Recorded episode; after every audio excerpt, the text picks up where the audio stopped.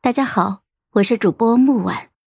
今天我们给大家带来的故事叫《凤凰台上凤凰游》第三集。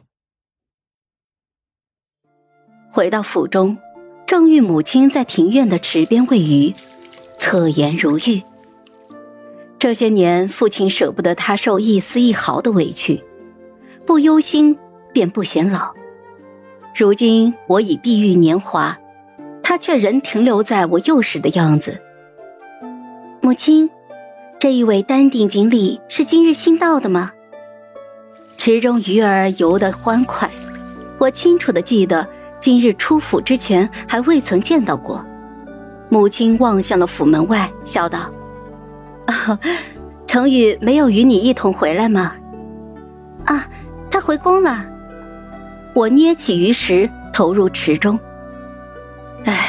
都是母亲不好，为你择了这一门亲事。太子朝三暮四的，叫你受委屈了。母亲转身看着我，面上尽是疼惜之色。她生我的时候伤了身子，至今只有我一个女儿，自是心疼的不得了，恨不能事事都为我思虑周全。无碍，塞翁失马。焉知非福？这倒也是。太子的德行有亏，此前赈灾之事就足以见他罔顾人命，非吾儿之良配。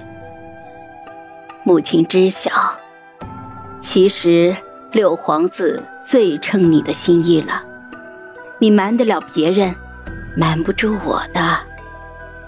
既然如此，明日。便让你的父亲与皇上去说。母亲，暂且搁着吧。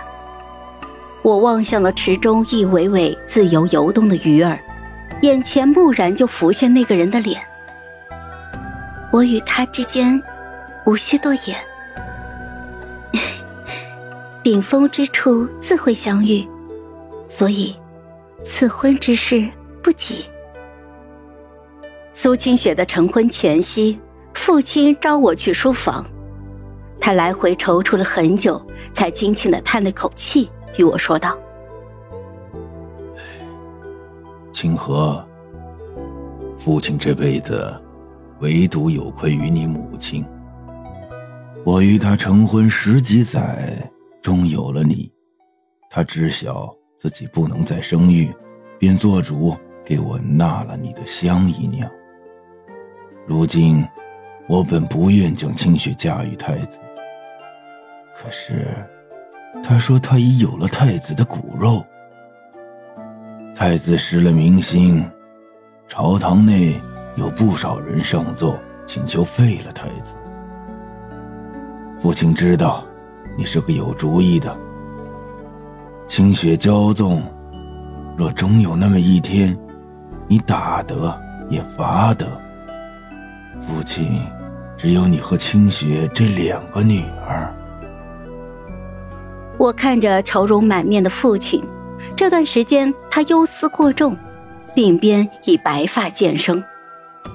父亲素来疼我，此时见他忧虑，心里不免有些心疼。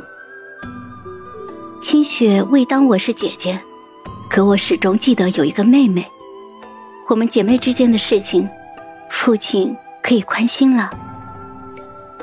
苏清雪抢我未婚夫婿，却不能全然的怪他。若萧成景是个正人君子，他再千娇百媚又能如何呢？若是他自此收敛，相夫教子，自是惹不上祸端。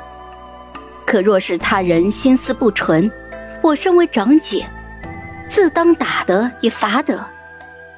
我回到院子里。见若烟怀中抱着几只光秃秃的树枝，一脸的茫然，说是刚才府外来了一个小厮，要将这枝条送与我。